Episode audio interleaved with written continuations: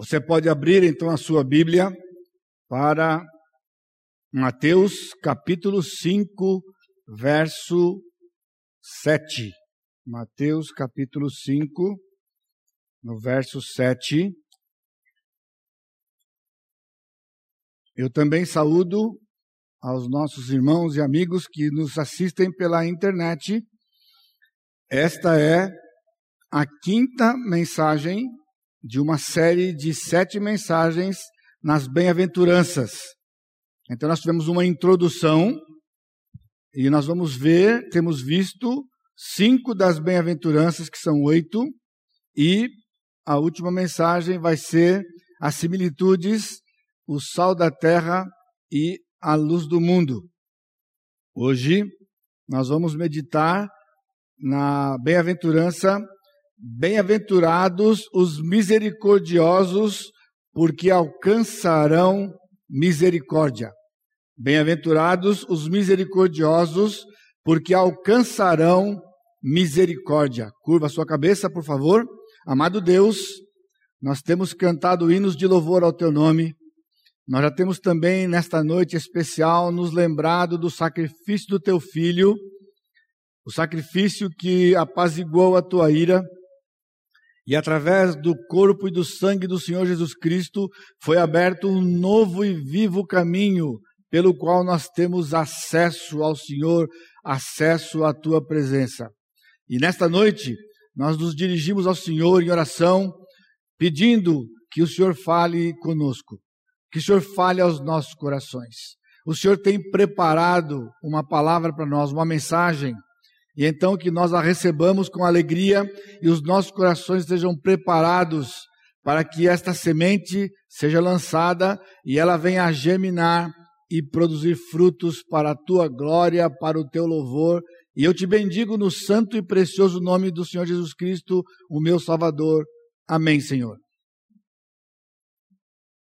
Se você está acompanhando desde a primeira mensagem, esse é o tipo da, da bem-aventurança que você vai dizer assim, bom, o que, que tem a ver comigo, né? Porque eu não sou, eu não tenho dom de misericórdia. Aliás, já fiz a rede ministerial e não deu dom de misericórdia lá. E então, meio que, agora também queria, talvez, se você é um pouco mais curioso, né? De entender. Se o misericordioso é feliz, é um homem feliz, abençoado, Bom, se eu não tenho o dom da misericórdia, significa então que essa bênção eu perdi. Então, aguarde, acompanhe, porque talvez ao contrário do que você esteja pensando ou pensou, se você pensou antes de chegar aqui, das daquelas surpreendentes. Você tem percebido ao longo destas semanas o jeitão do crente, o jeitão do verdadeiro crente, do cidadão do reino dos céus. As bem-aventuranças, elas compõem como que um retrato, a fotografia do cidadão do reino. O objetivo não é para questionar ou colocar dúvida à sua salvação, eu faço uma brincadeira, não. A verdade, a, a, a, razão é por dúvida da sua salvação. Não, na verdade não é. É que ao sermos desafiados pela palavra do Senhor, nos coloquemos diante dele e busquemos aquilo que ele tem prometido para nós. E se é uma característica, bom, eu acho que é bom para você, se você talvez até chegasse a uma conclusão, pastor, eu estou achando que eu tomei que fora esse negócio, eu não estou dentro não. Sim, então, o que impede você de vir para dentro? Já me procuraram ao longo desses anos, pastor, eu, eu sou convertido há tantos anos e de vez em quando bate assim uma dúvida: é, será que eu sou e se eu não sou? E se quando eu chegar lá eu não for? Eu falei assim: tudo bem, está com dúvida, o que, que impede você de se entregar para Jesus agora? Você acredita que alguém que se rende aos pés de Jesus é salvo? Então está com dúvida, faça isso hoje. Isso não é demérito, isso não é. Bom, é bom, né? Embora não seja isso meu propósito, né? De julgar ou colocar dúvida da sua salvação, mas se por acaso o Espírito Santo lhe incomoda, né? Ele é Deus. Então responda ao Senhor com a sua confissão aqui. Muito bem. Vamos refletir um pouquinho. Pastor João Pedro falou de manhã sobre perguntas, né, João? Que é muito importante, quando ele até mencionou de adolescente para cima, assim, de a gente fazer, conversar com os nossos filhos, fazendo perguntas, porque as perguntas nos fazem refletir, os fazem refletir, e a coisa não é só física, né?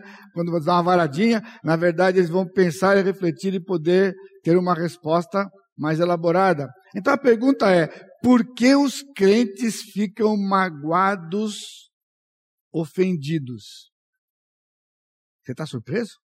Tipo assim, pastor, eu, mas crente fica magoado, ofendido? Fica. Aqui não, mas por aí, pessoal, está cheio. Né? Todo lugar que eu tenho ido por aí, eu tenho encontrado crentes ofendidos, principalmente quando nós vamos falar sobre aconselhamento, encontro pessoas magoadas e ofendidas. Eu não sei né, se, é, se você entrou por essas portas aqui nesta condição. Por que os crentes se vingam e reagem contra aqueles que os ofendem? Por que crentes fazem isso? Por quê? Por quê? Não está longe de nós. Às vezes você pode estar convivendo com isso há anos. Eu já tive a oportunidade de estar ministrando autoconfrontação numa cidade do Nordeste e ao terminar a aula, um dos períodos de aula, saí para tomar uma água e então, quando eu passava pelo corredor, encontrei duas irmãs que conversavam e estavam chorando.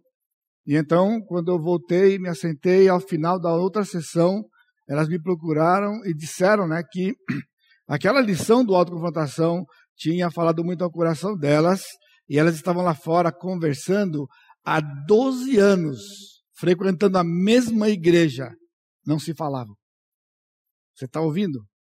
Doze anos, não foram doze dias, doze semanas, doze anos frequentando a mesma igreja e não se falava por algo que tinha acontecido lá no passado distante.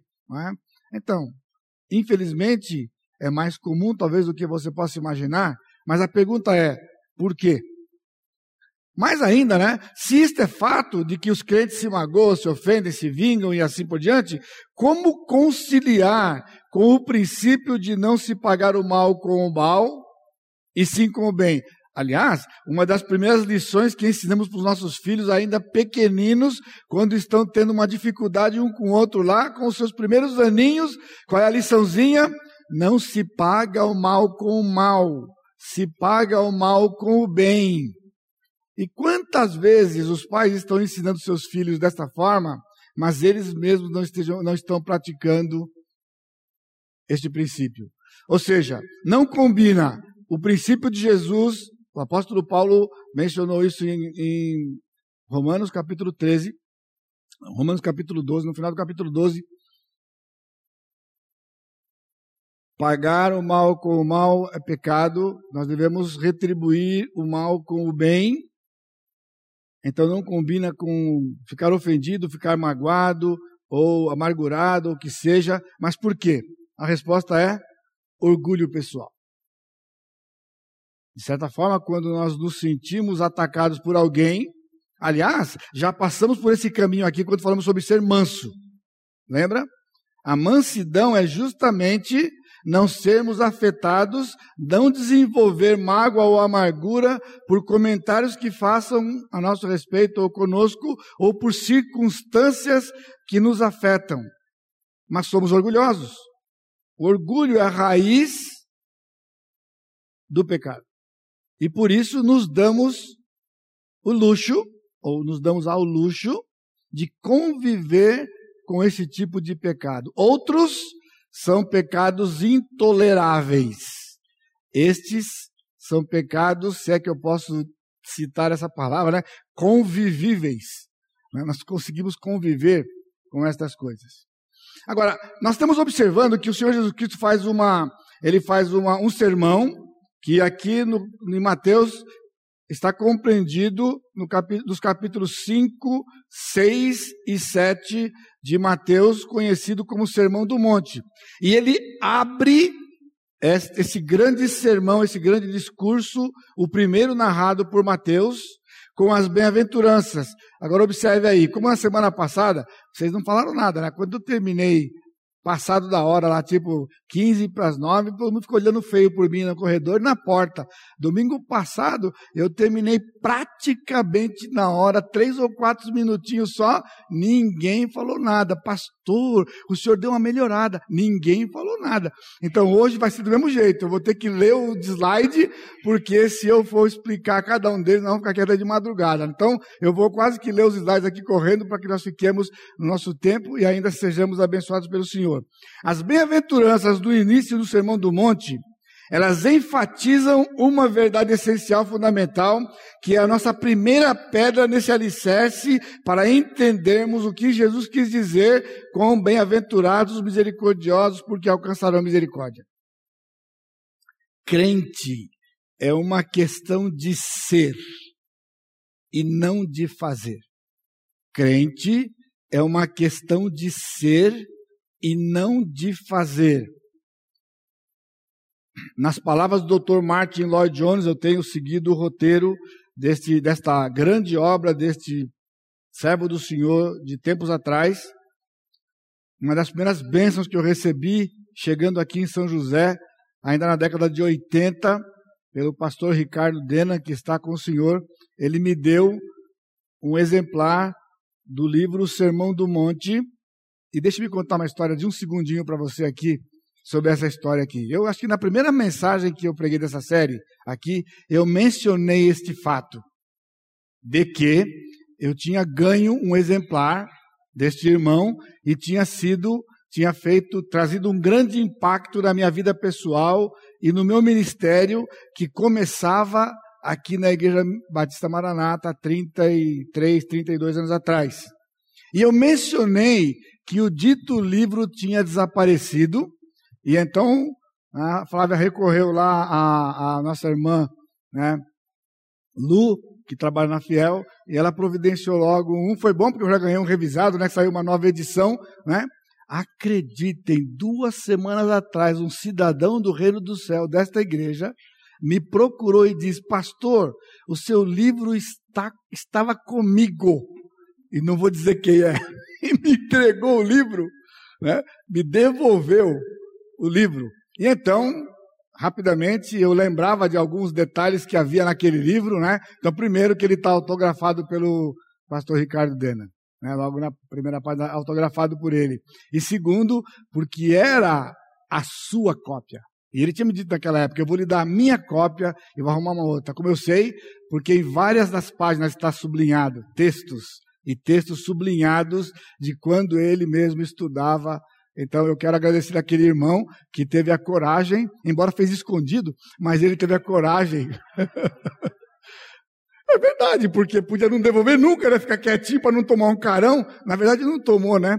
Mas, mas não, eu vou devolver, vou tomar um pito do pastor e guardão. Ele devolveu, está ação e salvo, tanto ele quanto o livro, né? Lá na biblioteca. Mas o Dr. Martin Lloyd diz o seguinte: no seu livro. O crente é alguma coisa antes de fazer qualquer coisa.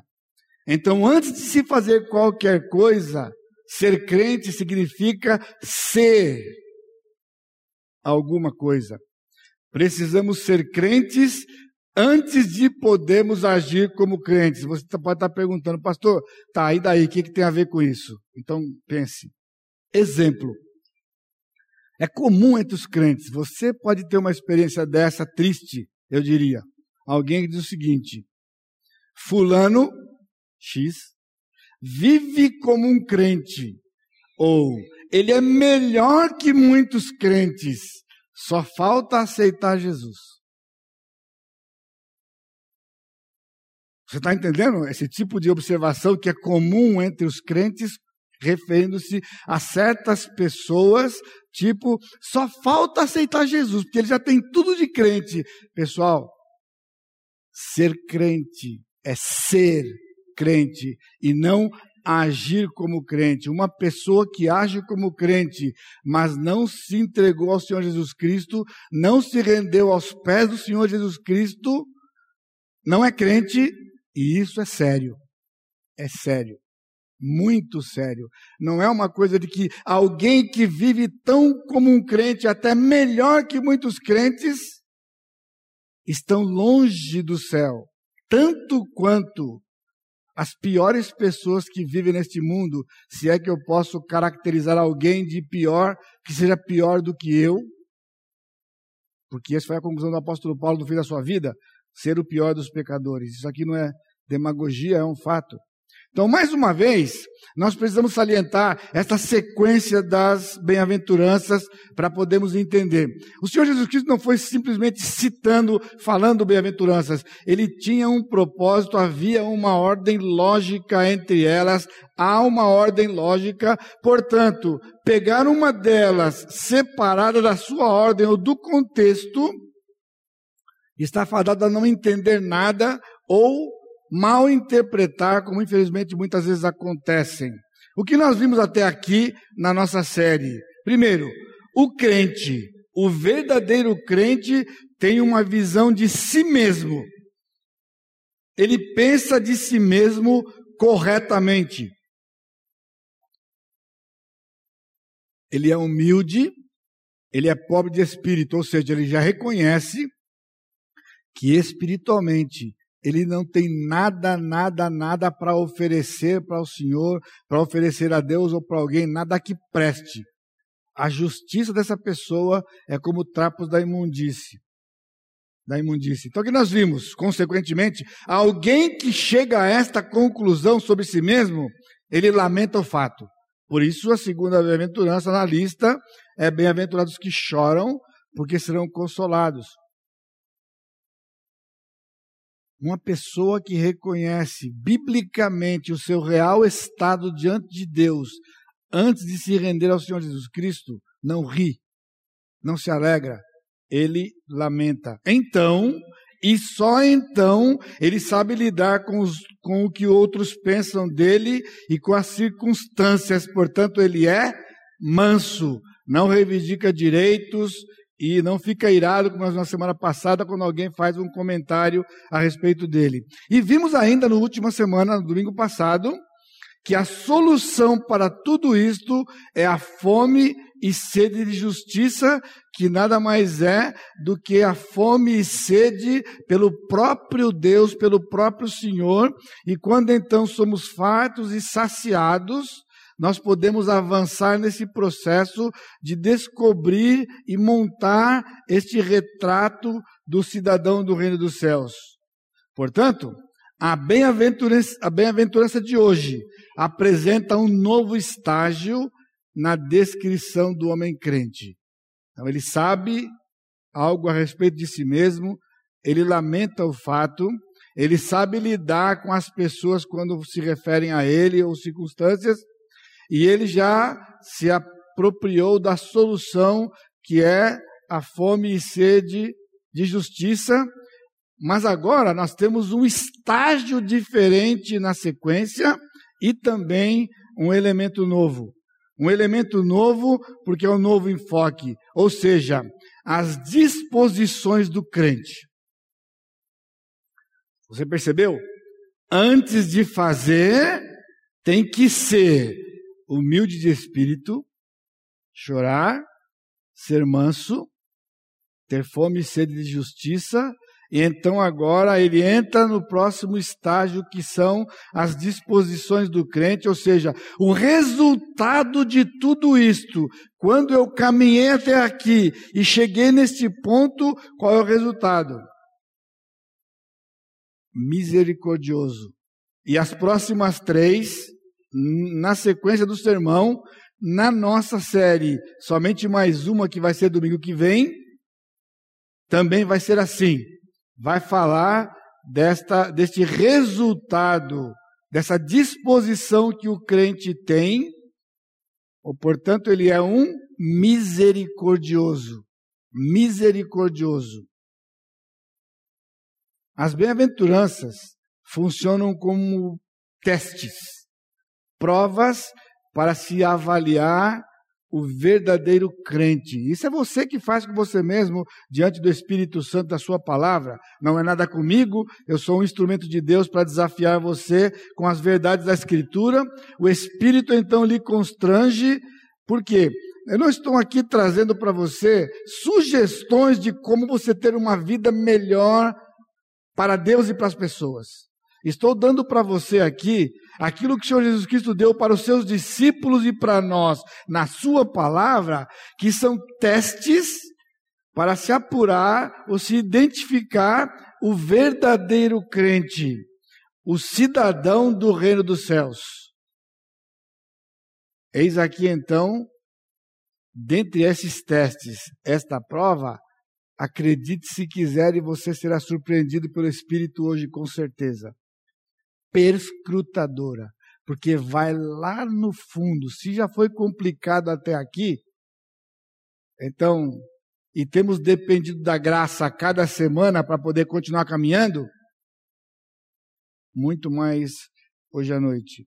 Ela é perscrutadora, ela é penetrante. Bem-aventurados os misericordiosos, porque alcançarão misericórdia. Aí você deve estar pensando, pastor, o senhor está fazendo uma grande encenação hoje por quê? Que, que pode ter aí nessa coisa de bem-aventurados misericordiosos? Só se você é daquele tipo durão, né? Daquele crente durão que não tem, que você não, não você pode ver a pessoa acontecendo qualquer coisa com alguém e não afeta você. Talvez você disse, ah, eu acho que eu estou precisando. Ou aquele irmão, aquela irmã que se condói das pessoas, ah, certamente ele vai ter vantagem hoje à noite. Nada disso. Então, o que realmente o Senhor Jesus Cristo queria dizer com esta afirmação? Veja lá. O verdadeiro crente é misericordioso porque entende que foi objeto da misericórdia de Deus. O verdadeiro crente, ele é misericordioso. Se você não é misericordioso, não há boas novas para você hoje à noite a não ser o fato de que em Cristo a salvação. E dá tempo hoje à noite ainda. O verdadeiro crente, ele é misericordioso. Mas por que ele é misericordioso? Ele é misericordioso porque ele entende. Guarde isso, cada palavra desta definição, ela é fundamental para entendermos o que o Senhor Jesus Cristo queria dizer para os seus discípulos e consequentemente para nós. Ele entende que foi objeto da misericórdia de Deus. Se não entende que foi objeto da misericórdia de Deus, não vai ser misericordioso com as pessoas. Então nós temos só três aspectos da noite. Tá vendo? Semana passada tinha quatro, hoje tem só três. Três aspectos. Primeiro, nós precisamos definir misericórdia. A primeira surpresa hoje preparada para o Senhor Jesus Cristo, para os seus discípulos e para nós, hoje à noite, é o que significa misericórdia. Primeiro, para definirmos misericórdia, nós precisamos ter um grande cuidado, ou seja, qualquer que seja a definição que alguém queira arriscar sobre misericórdia precisa levar em consideração o fato de que misericórdia é um dos atributos de Deus. Portanto, uma definição que não combine com o fato de que Deus é misericordioso não é uma definição aceitável. Portanto, é muito importante e sério entendermos o que realmente é um misericordioso. Por exemplo, ser misericordioso não é ser complacente. Misericórdia não é complacência.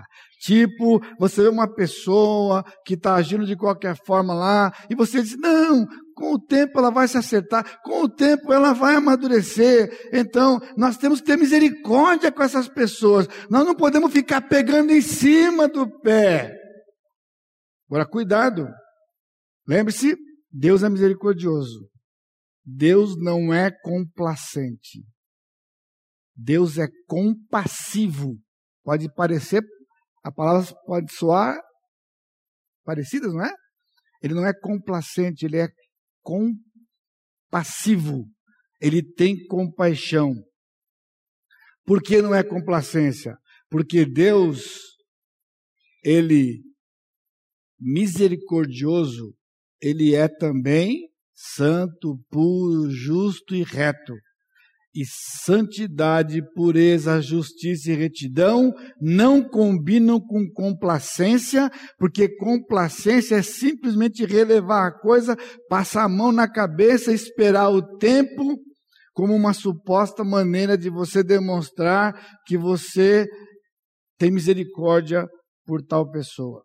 Misericórdia não é simplesmente dó de alguém por uma situação desvantajosa.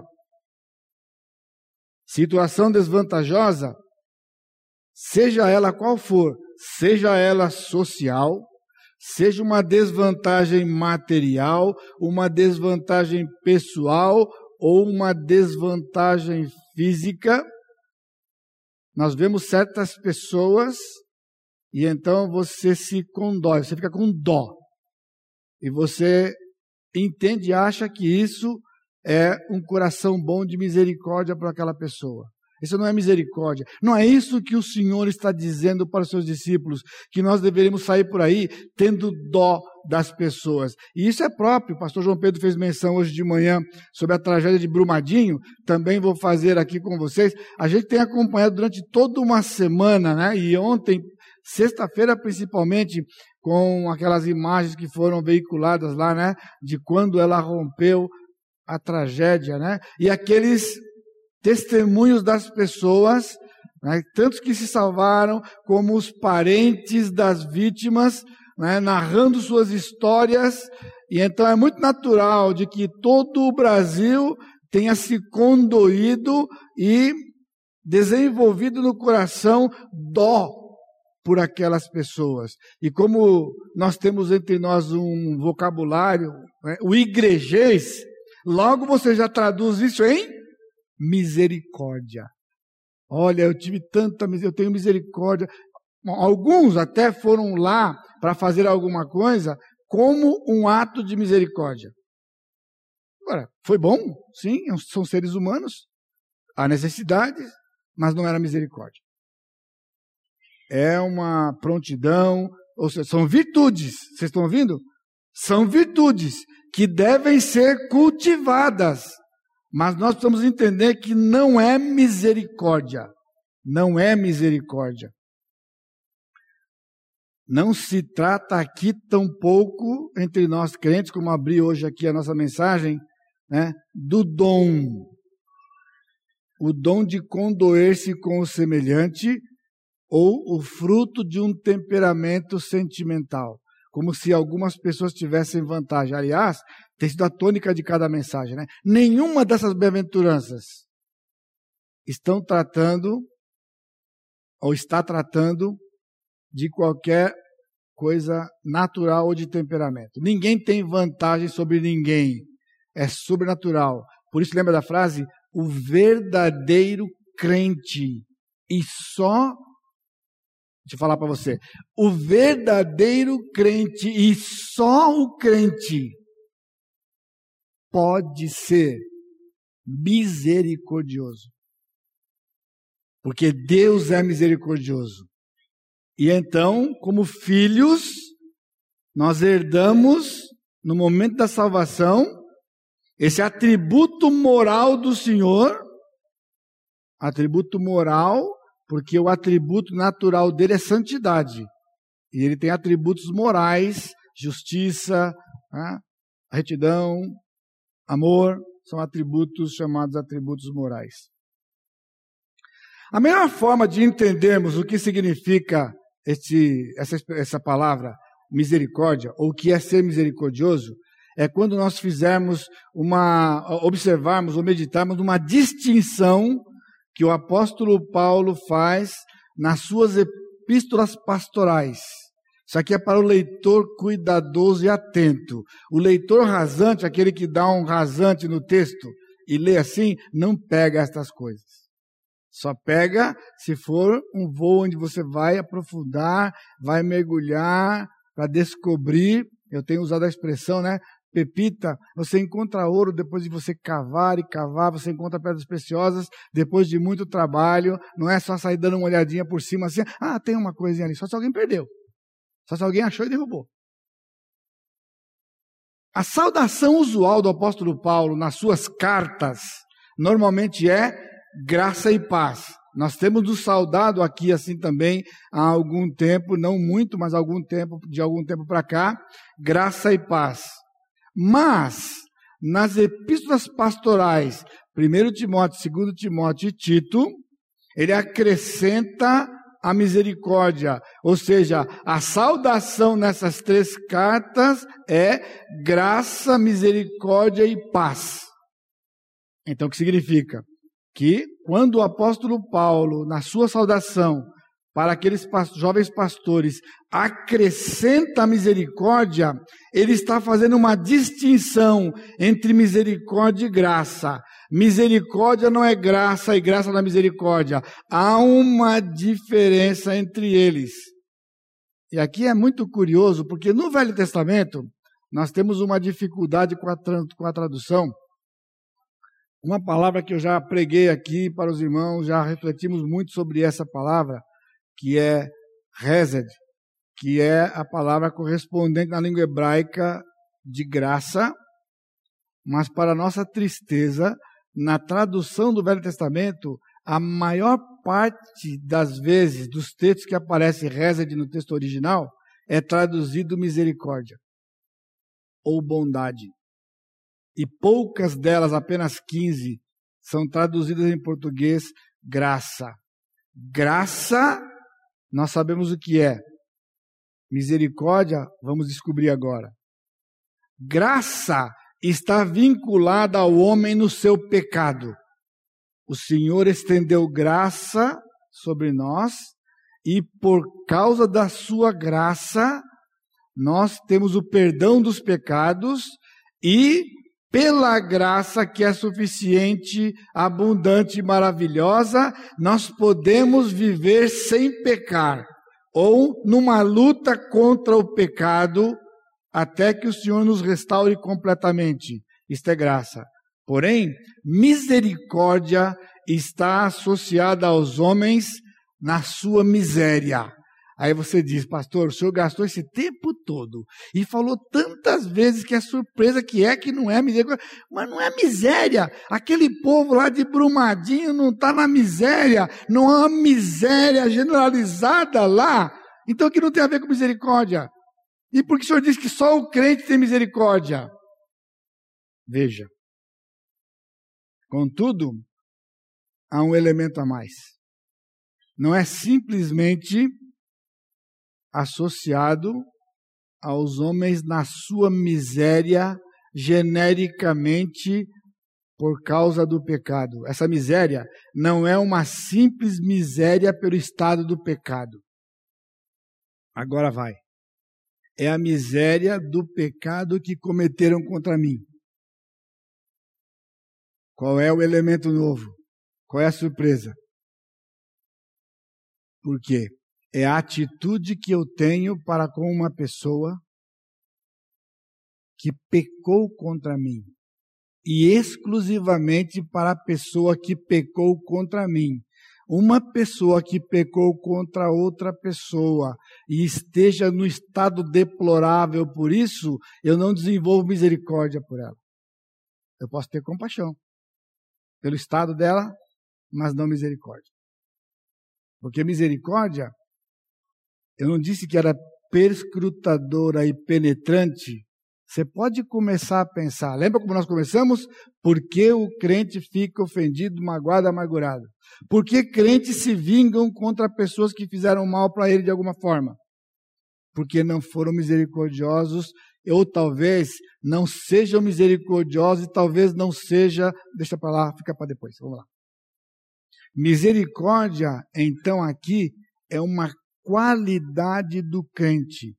A qualidade que me impede de revidar, reagir contra pessoas que pecaram contra mim, porque eu entendo sua miséria sob o controle do pecado.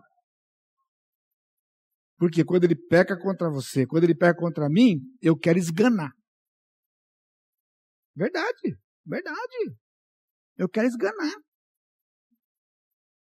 Então, se eu vou entender o que Jesus disse, eu vou ser misericordioso, então eu não posso esganar. Eu não posso revidar. Eu não posso reagir. Eu tenho que entender o pecado e a circunstância do pecado. E vá comigo, por favor. Ah, na verdade, vai passar aqui. A ilustração do Senhor Jesus Cristo para os seus discípulos um pouco mais tarde da misericórdia foi quando ele contou a parábola do bom samaritano, que aqui nós tomamos a liberdade de mudar o nome, lembra? A parábola da, da, a parábola da incapacidade comprovada. Mas hoje nós vamos falar do bom samaritano. Veja o texto.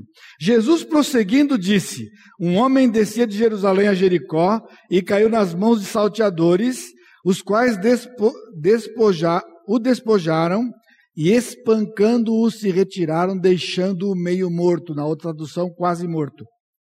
Casualmente, descia pelo mesmo caminho certo sacerdote e vendo-o passou de largo. De igual modo, também um levita chegou daquele lugar, chegou àquele lugar, viu-o e passou de largo. Mas um samaritano, o texto não diz que era bom samaritano, era um samaritano, bom samaritano, quem colocou esse título lá em cima? Porque esse título não é inspirado. Alguém acrescentou para ajudar. E na verdade julgou. Porque quando disse que era o bom samaritano, é porque o samaritano era tudo ruim. E aquele era bom. É isso que quer dizer. Por isso nós trocamos o nome dessa parábola aqui. E você vai ver aqui que você conhece a parábola, já aplicou a parábola, mas nunca entendeu, provavelmente até hoje, de que ela está falando de misericórdia. Por quê? Um samaritano que ia de viagem chegou perto dele e, vendo-o, encheu-se de compaixão e, aproximando-se, atou-lhe as feridas, deitando nelas azeite e vinho e, pondo-o sobre a sua cavalgadura, levou-o para uma estalagem e cuidou dele. No dia seguinte, tirou dois denários, deu ao hospedeiro e disse: Cuida dele, e tudo o que gastares a mais eu te pagarei quando voltar. Você conhece a parábola, a maior parte de nós aqui conhecemos a parábola, o que é novo. O homem caído que foi socorrido, aquele que foi assaltado na parábola, certamente era um judeu. Porque ele descia de Jerusalém para Jericó. Ele saía de Jerusalém para Jericó. Judéia. Portanto, um judeu. Por isso que Cristo falou de um certo samaritano. Então, se quem socorreu era um samaritano, o socorrido era judeu. E daí? Os judeus discriminavam e odiavam os samaritanos. Sabia? Certamente você ouviu isso. Então veja comigo, não está no texto no, no, no, lá na tela. Você pode abrir rapidinho aí. João 8,48. João 8,48. Diz assim o texto. Jesus estava numa conversa com os, os líderes de Israel e então ele começou a falar sobre a sua obra. No capítulo 6, nós não temos tempo de. Aliás, no capítulo 7. No capítulo 7, aqueles homens, quando Cristo fez uma afirmação, eles disseram que Jesus tinha demônio. Que Jesus tinha demônio, lá no capítulo 7. No capítulo 8, num outro episódio, eles disseram isso para Jesus. Responderam, pois, os judeus e lhe disseram: Porventura não temos razão em dizer que és samaritano e tens demônio? Está ouvindo aqui? Estão dizendo para Jesus: você é um samaritano e tem demônio. Ou seja, chamar alguém de samaritano era ofender, era sinônimo de chamar de endemoniado. Isso era como um judeu se relacionava e se referia a um judeu. Então, o que significa? Que com toda certeza aquele samaritano já havia sofrido nas mãos de judeus como aquele homem caído. Agora você imagina qual seria a reação mais natural de uma pessoa que é zombado, xingado, desprezado por alguém e de repente encontra alguém naquela situação daquele homem. Era a sua chance de se vingar. Aquilo que muitos crentes fazem quando pessoas fazem mal contra ele. Você está entendendo o que é a parábola samaritano? Aquele homem tinha tudo. Nota, o sacerdote passou de largo, o levita passou de largo, o samaritano, então, tinha. Se alguém tinha uma razão para passar de largo, era o samaritano, não o sacerdote, não o levita. Porque todos eles trabalhavam diretamente com os sacrifícios pelos miseráveis pecadores da nação. Mas não era assim que eles se comportavam. Então, o samaritano, que tinha tudo para ter uma atitude de revanche, revide e vingança. O que ele faz? Ele para, desce do animal, pega aquele cidadão, o leva para uma hospedaria, pede para cuidarem dele e paga. E diz mais: eu estou de viagem, faz tudo o que for preciso. Se esse dinheiro não for suficiente, quando eu voltar, eu pago o restante. Esse é o samaritano. Portanto, o que ele fez não foi vingança, ele agiu de misericórdia. Ele agiu para com aquela pessoa caída como alguém miserável mesmo que ele havia ofendido e a sua raça ofendia a raça do samaritano. Vamos. Você lembra que eu disse que a definição de misericórdia tem que ter cuidado, temos que ter cuidado porque Deus é misericordioso, é um atributo de Deus? Então vejamos os exemplos de pessoas misericordiosas. Só para começar, o próprio Deus, ao enviar seu filho ao mundo, Deus viu o nosso estado deplorável, nosso sofrimento, e mesmo sendo nós transgressores contra Ele, tendo virado as costas para Ele, adorando outros deuses, desprezando completamente o Senhor, na nossa miséria, o que Ele faz? Ele envia o seu único filho para morrer no lugar destas pessoas, eu e você. Foi o que? A sua misericórdia que o impeliu. Quando Adão lá no jardim, quando Eva comeu, o fruto deu para Adão e Adão comeu. Jesus, Deus foi ofendido, Deus foi trocado por não outro a não ser pelo diabo. Adão preferiu o diabo, Eva preferiu o diabo do que Deus. Qual seria a atitude mais natural de alguém que sofreu o que Deus sofreu no jardim? Virar as costas e dizer assim: meu, se vira. Se vira. Você não nasceu quadrado, se vira. E ó. Mas não foi isso que Deus fez.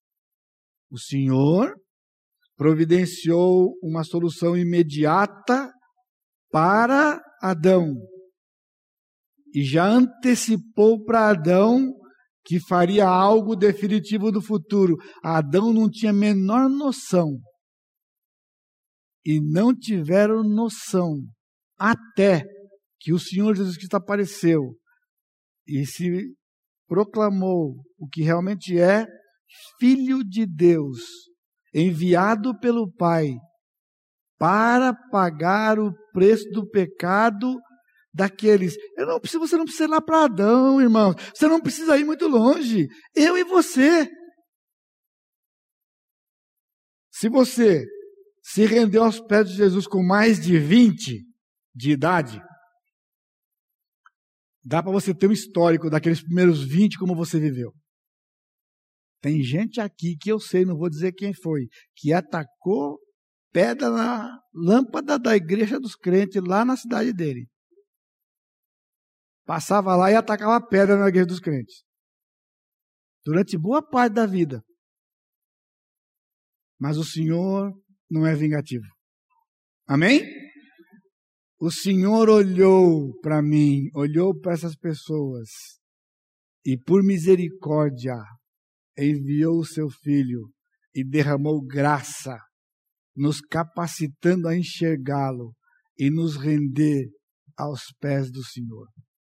Ou seja, eu estou achando que vocês estão muito alegrinhos já. Não era para estar alegre nessa parte, pessoal. Essa parte agora não era para estar alegre. Era para estar triste. Era para estar arrasado. Vocês estão rindo. É para chorar. Eu estou dizendo, Deus é misericordioso e estou mostrando como Ele foi misericordioso. E Ele disse: Bem-aventurado os misericordiosos. E ser misericordioso é ser semelhante a Deus ao se relacionar com pessoas que, que pecaram contra Ele e fizeram um punhado de coisa contra Ele. Vamos caminhar um pouquinho mais. O Senhor Jesus Cristo da cruz. Agora, lembra, o próprio Deus aqui é Deus Pai.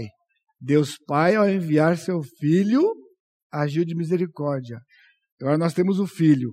Lucas 23, 34, uma das sete palavras de Cristo na cruz. Pai, perdoa-lhes, porque não sabem o que fazem. O que é isto? Misericórdia. Agora aqui tem a cereja do bolo, o requinte. Lembra? Misericórdia está associado ao homem na sua miséria. O pecado traz miséria. Então, como que a interpretação de Cristo e foi a do Pai.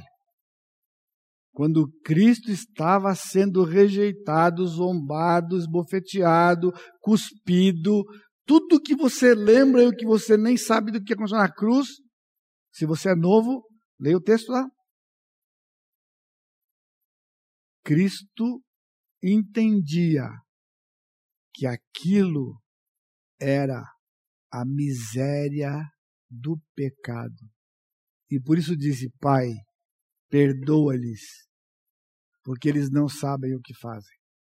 Portanto, aquele irmão que pecou contra você, ou aquele colega de trabalho que pecou contra você, ou o seu parente que pecou contra você, ou o seu cônjuge, ou o seu filho, sei lá quem foi. Não sei. Não sabia o que estava fazendo. Se você interpretar a atitude dessas pessoas de forma outra que não seja eles não saberem o que estavam fazendo, você revidará com vingança, amargura, ira e todos os adjacentes. Somente com uma atitude de misericórdia, de entender nas palavras de Jesus, Pai, eles não sabem o que estão fazendo. É o pecado. O apóstolo Paulo, no capítulo 6 de Romanos, ele diz: o pecado é um senhor. O pecado faz escravos. O inimigo cega. Cega. Aí você pode querer se defender, mas pastor, mas o crente não sabe o que está fazendo? Não sabe. Não sabe. Se nós soubéssemos o que estamos fazendo a todo tempo, não pecaríamos contra Deus. O pecado domina, o pecado controla, o pecado cega.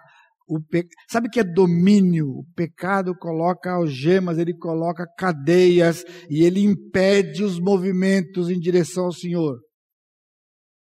Então, se você não entender que aquelas pessoas que têm agido contra você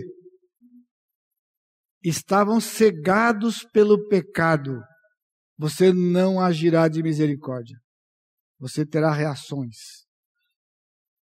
Distância, revide vingança e é um mau sinal. Porque não foi assim que Deus fez. Jesus não tinha tudo para naquele momento. Bom, primeiro que ele já tinha exterminado, exterminava todo mundo ali. E quando alguém caísse no consciente ou na consciência de que ele realmente era quem ele era, o que ele diria? Agora já é Elvis, é tarde. Vocês já me crucificaram.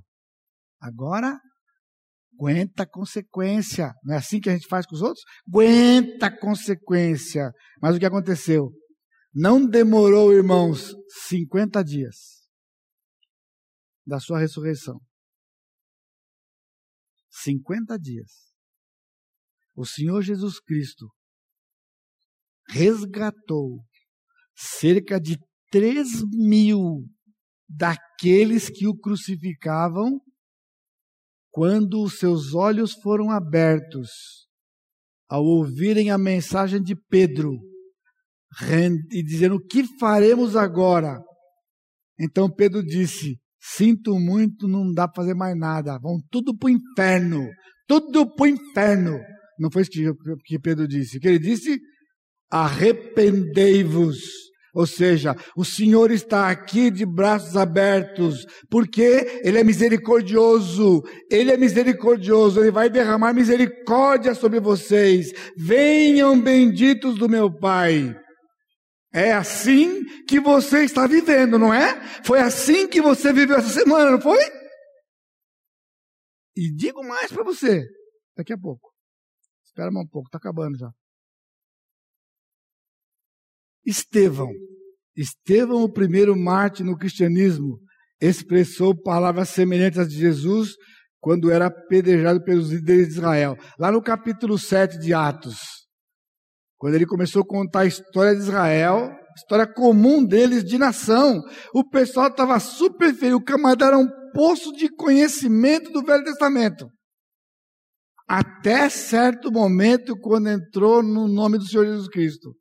Aqueles homens se enfureceram e eles se transtornaram Paulo estava próximo, colocaram suas roupas aos pés desse jovem que era o comandante, um camarada que nem os de hoje, os dias de hoje aqui. Você percebeu que os bambambãs do mundo hoje é tudo na faixa dos trintinha, quarentinha, pessoal. Quem tem mais que trintinha, quarentinha já perdeu o bonde. CEO do sei do que é tudo com 32, 33. Antigamente, no meu tempo, né? Era 50, 60, camarada, tudo já, né? Tudo já tiozão. Esses eram os bonzãos que tomavam conta de tudo hoje. Então, o jovem Saulo era o chefe daquele povo todo. Consentia no que eles estavam fazendo com Estevão. E começaram a apedrejar aquele homem injustamente. E qual foi a atitude dele? Ele disse: Senhor, não lhes imputes este pecado. Sabe o que era? Misericórdia. Estevão era um crente de verdade. Como sabemos que era um crente de verdade? Por causa disso aqui. Tudo aquilo que ele era está resumido aqui. Porque ele podia muito bem, como servo de Deus, fazer uma oração imprecatória. Senhor, mata todo mundo, fuzila. Senhor, queima, queima no inferno esse povo.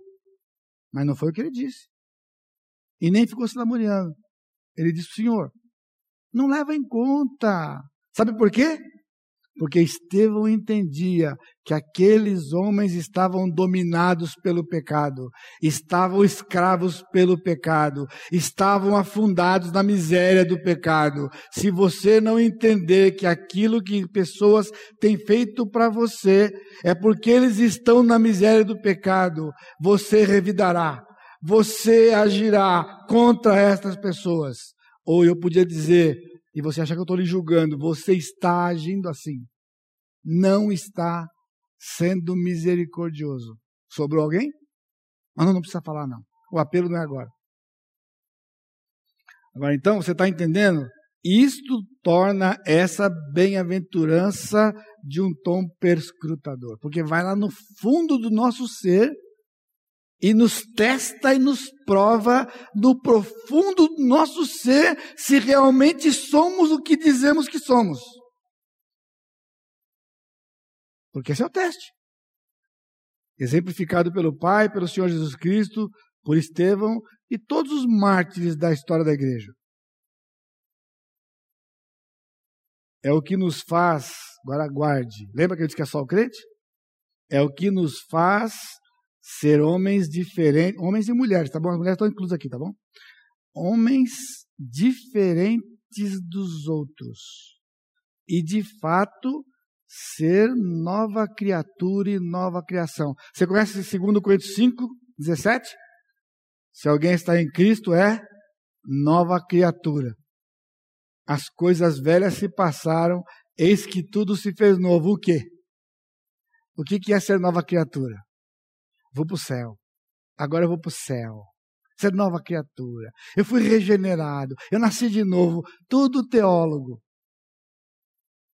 Agora ele está dizendo que uma pessoa que foi gerado de novo, espiritualmente, no Senhor Jesus Cristo, é misericordioso. E se não for, tem alguma coisa fora do lugar, tem alguma coisa errada aqui. Ser nova criatura não é status, irmãos. Vocês estão ouvindo? Não é status. Tem pessoas que não nos suportam, que nos chamam de orgulhosos, porque dizemos que vamos para o céu. Agora, muitos deles têm razão, porque eles veem que nós falamos, ah, eu sou daquela igreja tal, ah, eu sou crente, eu sou não sei o quê, por isso eu vou para o céu. Pronto, aí acabou tudo, porque ele vê como você vive, ele vê que a sua vida é igual a deles, ou pior do que a deles, e o que sobra? Arrogância e prepotência, usando uma religião como escudo Vamos dizer para essas pessoas que nós temos a confiança que temos, porque nós somos novas criaturas, e nova criatura tem característica de nova. Só o crente tem a capacidade de agir com compaixão para com aqueles que nos ferem, nos agridem e judiam da gente de qualquer forma que você possa imaginar. Olha lá, Brumadinho, tan, tan, tan, tan, tan, tan, tan, Brumadinho de volta aqui. Qualquer pessoa pode ter misericórdia para com os afetados pela tragédia de Brumadinho. Não é uma miséria? Mas veja, mas não tardou, se você acompanhou durante a semana, nos primeiros dias, os protestos do tipo. Não foi tragédia, foi crime. Você viu aquelas pessoas que andaram fazendo passeata, puseram no chão uma porção de papéis escritos e o que prevalecia, o que, que predominava? Não foi tragédia, foi crime. Os responsáveis têm que pagar. Os responsáveis têm que pagar. Agora pegue isto e transfira para o nosso pecado e veja se o Senhor tivesse essa atitude. Contudo, só um crente pode ter misericórdia por aqueles responsáveis. Só um crente. Agora, talvez eu tinha que ter pregado isso aqui domingo passado, né? ou na segunda-feira, quando soube da tragédia. Porque durante a semana, quantos de vocês estavam naquele barco, indignados, e querendo vingança e suposta justiça. Agora, note, eu não estou dizendo, fique claro para vocês, que nada tenha que ser feito. Existe no país autoridades, autoridades competentes para tratar o caso, inclusive na justiça. Pessoas já foram presas essa semana. Agora, alegra você? Pelo fato de que ele foi responsabilidade de estar preso e vai pagar pelo que ele fez? Sim, transporte isso para você em relação a Deus. Sim, ele vai ser preso. Mas que tal, que tal uma hipótese que o Senhor tenha misericórdia dessa pessoa e resgate essa pessoa? Ele não vai ser tirado da cadeia porque ele vai se converter. Se ele for condenado, ele vai pagar o, o tanto que ele for condenado. Satisfaz você, satisfaz aquelas pessoas. Está todo mundo querendo sangue. E quantos mais forem, melhor. É assim? No mundo é assim. Para nós é, a justiça vai ser feita nos homens, mas que o Senhor tenha misericórdia daquelas pessoas. Por quê? Antes que aqueles homens e mulheres, seja quem for, tenham cometido um crime ambiental ou crime de responsabilidade civil contra as pessoas, pecaram contra o santo e justo Deus. E há uma possibilidade, se você orar por isso, te, se junte a mim que Deus vai salvar daquelas pessoas. Você vai ficar frustrado? Ah, é assim que funciona? A pessoa faz tudo o que quer e depois Deus leva para o céu ainda? Eu espero que você não esteja nessa, porque isso é blasfêmia. É desprezar o valor do sangue do Senhor Jesus Cristo, que lavou você e lavou a mim.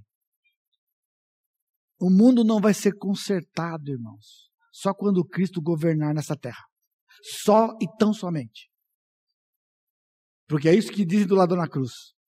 Ele matou, roubou a vida inteira, no último fôlego olhou para Jesus, falou: tem misericórdia de mim e vai para o céu. É assim que funciona. Crentes dizem isso. Está claro para você? Eu não disse que não tem que ser feito justiça, mas eu disse há órgãos competentes para isto, há leis, leis foram quebradas, leis foram transgredidas, eles serão apurados, mas não descanse, irmão, nisso. Estenda. Só o crente pode externar e dizer: Senhor, tem misericórdia dessas pessoas que pecaram contra ti como eu pequei contra ti. Como o Senhor teve misericórdia de mim, tem misericórdia daqueles homens. Porque eles estavam cegados. E ali, pessoal, é um lamaçal, é uma podridão. Porque não demorou dois dias. O dia que o presidente da Vale foi no ar e disse: vamos desativar as mineradoras já. Já fizemos já tarde uma reunião, já foi determinado. Dez vão, já, nove já estão cortados. Dez vão cortar. O que queriam dele mais? O que, que ele podia fazer mais? O que, que ele podia fazer mais? 40 bilhões de prejuízo. Sabe o que aconteceu no dia seguinte? Governadores, prefeitos, começaram a dizer que eles fazendo isso, eles não vão ter dinheiro para a cidade, não vai ter dinheiro para isso, não vai ter dinheiro para aquilo. O que, que esse povo quer, meu senhor? O que eles querem? Justiça, desde que não mexa no bolso de certas pessoas. Porque se mexer no bolso de certas pessoas, eles vão revidar também. E vão revidar também. Agora eu sei, tem impostos. Pessoal, é a máquina, mas é uma podridão. Já estava no Congresso um monte de coisa engavetada lá sobre isso aqui. Quanto eu quero ver. Aí tem foro privilegiado. Aí não pode ir preso. Aí não pode, não pode, não pode. Você está confiando nessa justiça? Fique com a do Senhor. Porque a do Senhor salva. E uma pessoa salva não cometerá mais esse e nem outro tipo de crime. Esse é o crente. Finalmente, objetos da misericórdia, alcançarão misericórdia. Bem-aventurados misericordiosos, porque alcançarão misericórdia. Se a definição de misericórdia surpreende, ainda mais o que Cristo quer dizer quando ele disse, porque alcançarão misericórdia. Para elucidar, nós temos que tratar com dois equívocos semelhantes quanto ao perdão. Na oração do Pai Nosso, porque se perdoardes aos homens as suas ofensas, também vosso Pai Celestial vos perdoará. Se não perdoardes aos homens, tampouco vosso Pai vos perdoará. Por que eu estou trazendo esse texto aqui?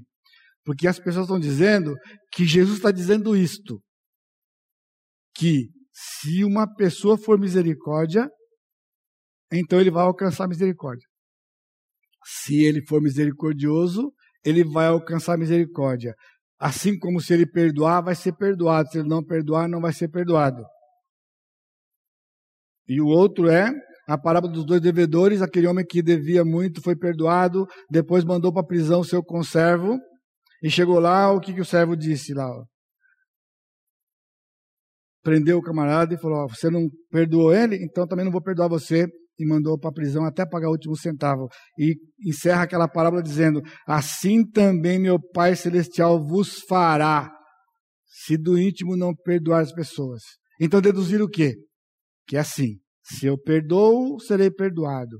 Se eu sou misericordioso, alcançarei misericórdia. Jesus não disse nada disso.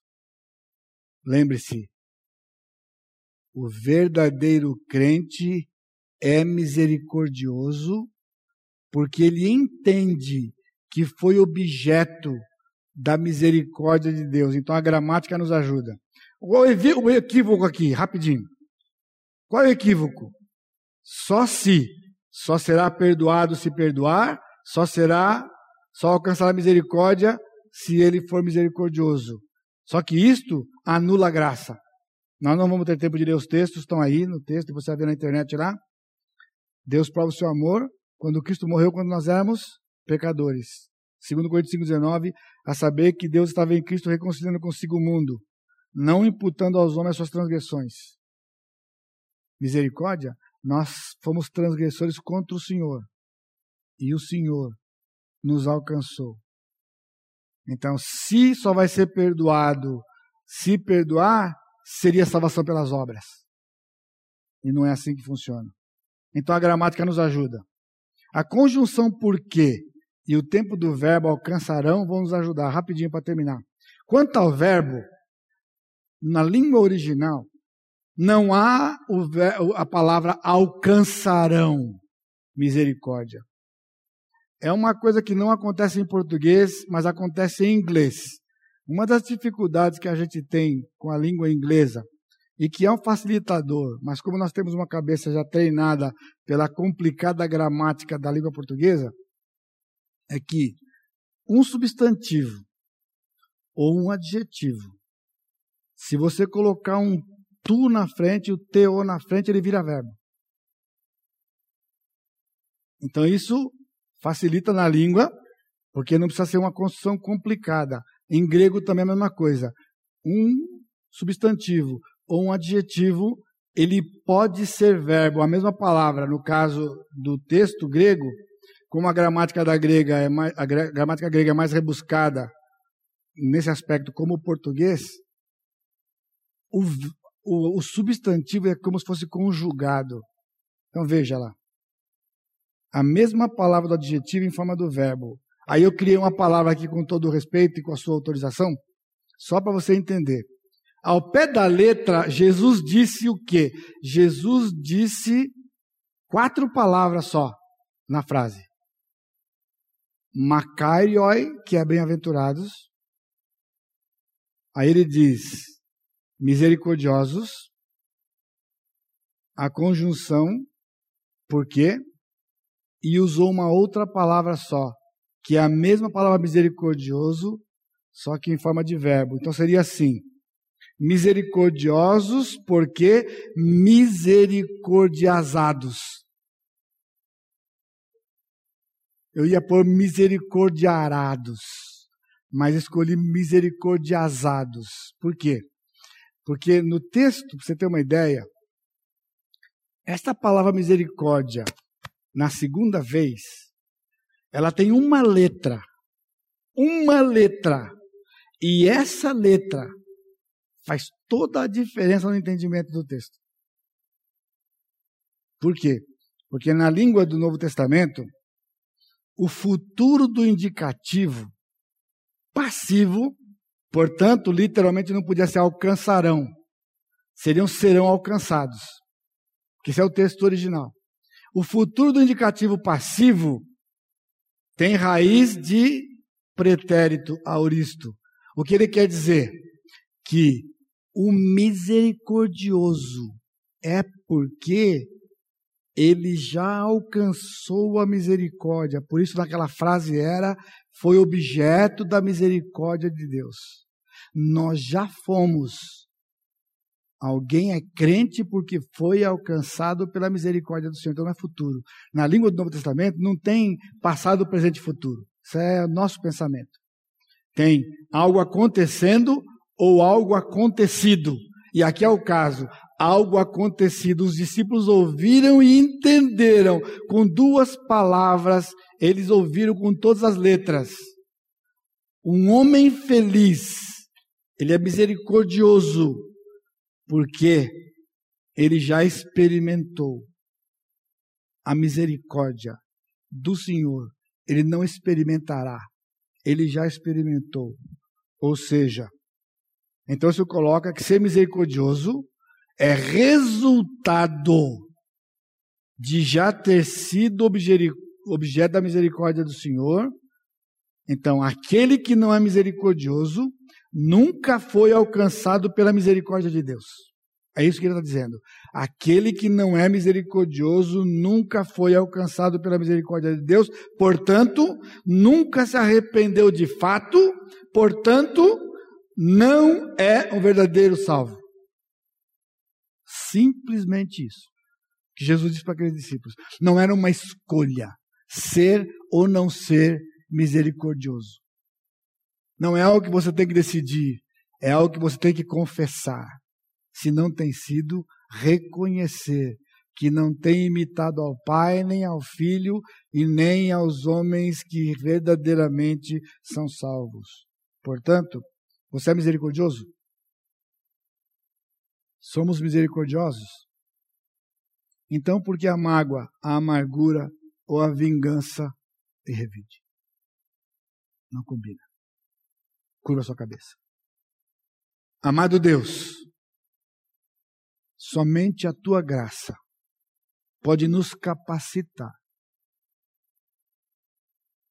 como tudo que temos visto até aqui, a sermos misericordiosos. Porque esta é uma qualidade do cidadão do reino dos céus. Portanto, Pai, nos ajuda. Nos concede, Pai, a graça de entendermos que as pessoas vivem debaixo do controle do pecado. Por isso agem como agem.